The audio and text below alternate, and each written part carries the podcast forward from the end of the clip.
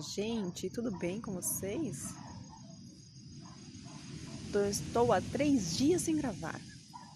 E eu tava com saudade de gravar, sabia? Mas eu não tô conseguindo finalizar meus áudios. Não sei o que, que está acontecendo com essa pessoa que vos fala. Eu vim pra praia gravar umas três vezes, daí eu gravei, gravei, gravei, e aí às vezes passavam algumas pessoas perto de mim e eu ficava sem graça, com vergonha, porque eu me sinto uma boba falando com o celular. É... Outro dia eu vim pra praia, mas eu fiquei com meio com um cagaço de ficar aqui sozinha. A beterraba não veio comigo. Aí outro dia acabou a bateria. Hoje eu gravei, até tava falando sobre mãe, sobre ser mãe, tava ficando bem legal. Eu vou ver se depois eu consigo editar esses áudios, mas eu não sou muito boa nisso. E, e aí também alguma coisa aconteceu que eu tô tirei, perdi minha concentração. Eu acho que estou precisando usar alecrim então acho que eu vou falar dele, gente. Eu vou falar do alecrim hoje. O óleo essencial de alecrim. Ai, é um óleo que já salvou minha vida, hein? Muitas coisas. Vai começar mais um diário de uma aromaterapeuta rasta, onde eu falo de aromaterapia com links da minha vida. E hoje eu vim falar de rosmarinos officinalis. Quem que não gosta de alecrim? Eu acho que é tão difícil. É um óleo que quando você sente o aroma dele, gente, é uma vida que você está sentindo ali, é uma alegria que está entrando no seu nariz, sabe? As, as propriedades dele são incríveis, o, a alegria que ele traz para você, aquela musiquinha do alecrim dourado é perfeita, porque ele, ele é, ele traz uma alegria gostosa, uma coisa de...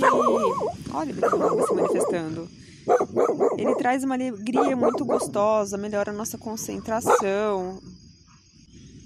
Eu tive que pausar a beterraba não parar de falar. Ai, de novo. Me desculpe, minha gente. Depois tento editar, se eu não conseguir, vai assim mesmo. Bom, eu estava falando do alecrim, né? Ele tem, quando a gente fala em óleos essenciais, a gente fala em notas também, né? A nota dele é alta, né? Ela é forte, ele é bem fresca, herbal. Tem tem uma coisa marinha no alecrim para mim essa coisa levemente madeirada, balsâmica, bem levemente balsâmica, mas sobretudo para mim a parte mais canforada dele, que abre, ela entra no nariz e abre, parece que ela expande a mente, sabe? Esse é um aroma expansivo para mim que traz uma alegria. Assim, o alecrim, ele existem quimiotipos, né?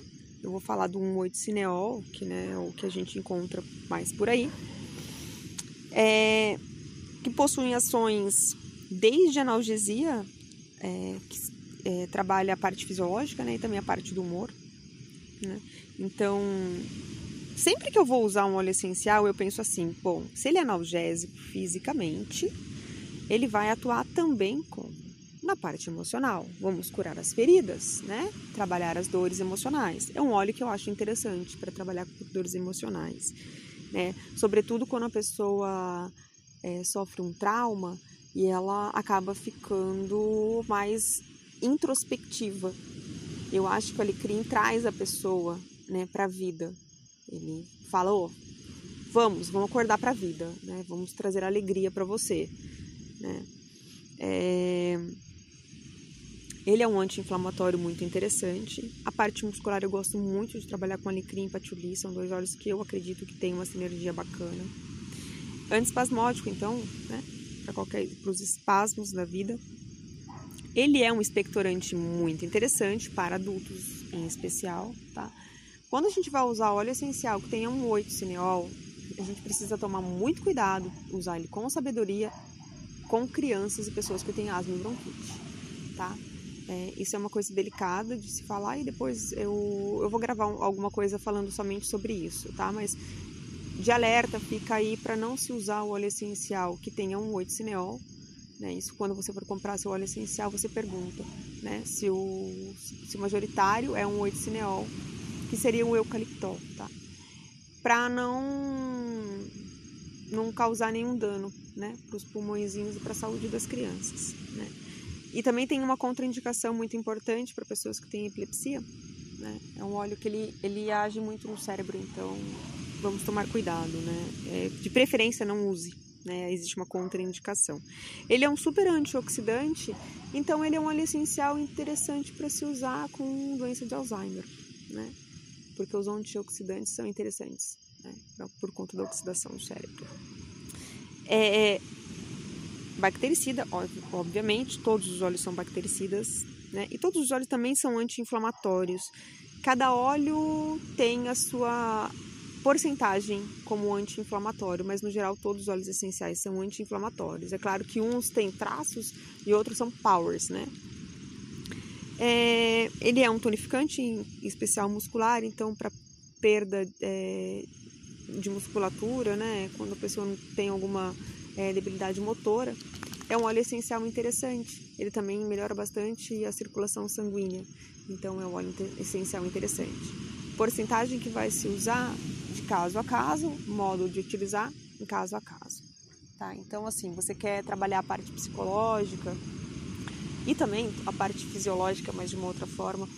Eu gosto muito de usar inalação, acho que é uma das formas de, de utilização mais eficaz, né? Na maioria dos casos, é claro que existem coisas muito pontuais, né? Se for uma dor muscular, uma, algo que está inflamado, você vai usar o a massagem. Então vai ser ele diluído a 1,5% em um óleo, um óleo vegetal carreador para ser aplicado naquela região. Com uma massagem suave, trabalhando sempre as adjacentes do local inflamado e não pontualmente, tá? É...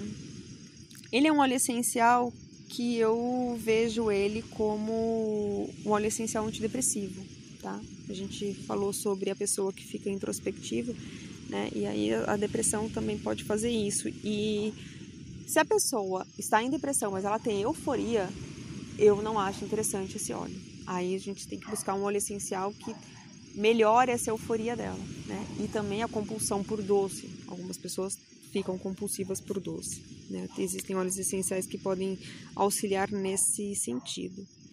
No tecido músculo esquelético, né, é interessante para as dores, inflamações, artrite, artrose, é, eu, como eu falei, eu gosto de usar o óleo essencial de alecrim junto com o patchouli. É, ele fica com um aroma voltado para o masculino, né? O patchouli ele é bem masculino.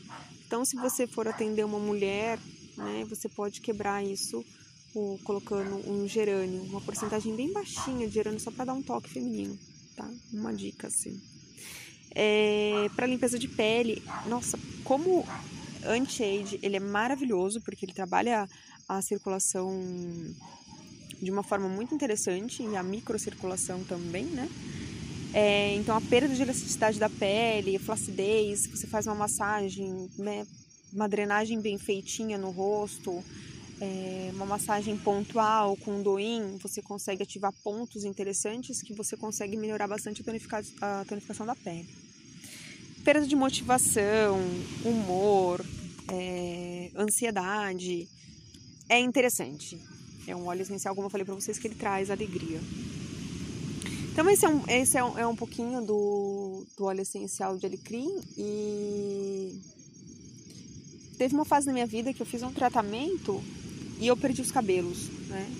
E o óleo essencial de alecrim eu, eu usava no shampoo, mesmo carequinha, eu passava um shampoozinho, né, que eu fazia nos meus cabelinhos, né, nos, nos que tinha. Meu cabelo cresceu mais forte, eu usava ilang também.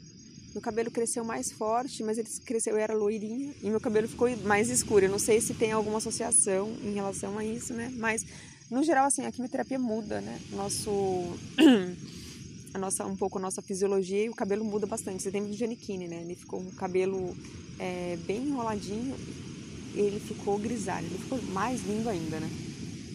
E depois, talvez volte, talvez não. Meu cabelo também mudou depois da amamentação. Uma coisa curiosa. Meu marido fala que eu tenho uns miojinhos agora na franja, porque tá crescendo tudo miojinho mesmo. E eu acho lindo. Eu sempre quis cabelo miojinho, então tá tudo bem mas mudou bastante também o, os meus cabelinhos e ainda tá crescendo. Eu fiquei quase careca, né? E eu não podia usar o óleo essencial de alecrim. Por que eu não usava os óleos essenciais de alecrim? Porque eu estava amamentando. E o óleo essencial, um dos, uma das formas de secreção do óleo essencial também é o leite materno. Então, se você está amamentando, mamãe, você não vai usar o alecrim. Se você está gestante, você não vai usar o alecrim.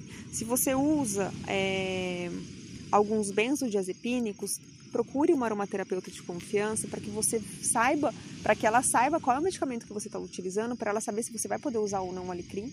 E a forma de administração também do alecrim. Forma de administração, o tempo de administração, né? É, isso tudo é muito importante quando a gente usa os óleos essenciais. Não, não existe uma receita de bolo na aromaterapia, tá? Para cada pessoa é uma formulação diferente, é uma metodologia diferente e isso é importante é, a gente ter consciência. Tá? Então, quando eu falo assim, eu não passo receitinha, eu não passo receitinha. Né? Nos cursos, eu, é claro, eu ensino, dou uma base para a pessoa entender como é que faz uma formulação. Né? Não vou falar, ah, então agora se vira. Não é assim. Eu passo uma base, eu dou uma base para a pessoa e depois ela conhecendo os óleos essenciais, ela vai formular é, o blend dela, a sinergia que ela está fazendo, de acordo com as necessidades daquele interagente. Né? Então, assim, se você pega livros, existem receitinhas em livros, né? Se você pega livros que são de autores franceses, Dominique Baudou, Jean-Pierre Williams, você vai ficar assim, caramba, calma aí, que porcentagem é essa? 20% de óleo essencial, calma aí. Uso de óvulo vaginal, supositório, sublingual, ingestão, calma, são médicos que estão falando isso, mas nem porque está no livro e aquele, aquela, formu, aquela formulação está lá contendo no livro, olha, não, esse daqui é bom para, sei lá, verruga no pé, usa tal óleo essencial, não sei o que, nananana. Mas e se naquele aquele óleo essencial que está sendo indicado, você não pode utilizar, por quê? Porque você tem uma condição é, fisiológica, você tem algum tipo de patologia, usa algum tipo de medicamento que o componente, o princípio ativo daquele óleo essencial, ele vai interagir com tudo isso e não vai ser legal para você. Então, assim, nos livros existem fórmulas, existem fórmulas, mas é, é interessante você observar bem é, se vale a pena você replicar aquela fórmula para você. Né? Eu, eu, eu, eu, eu gosto da individualização, né? Margaret Morin prega por isso e a minha escola é muito parecido. Assim, a, a escola que eu, que eu escolhi para para seguir com a massagem é a dela, como acho que a maioria aqui no Brasil.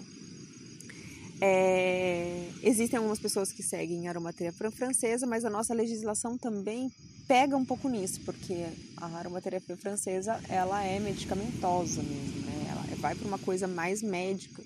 E lá na França existe a especialização que é feita nisso. E aqui no Brasil ainda estamos é, em busca de algumas, de algumas mudanças. Né? Bom, minha gente, é isso.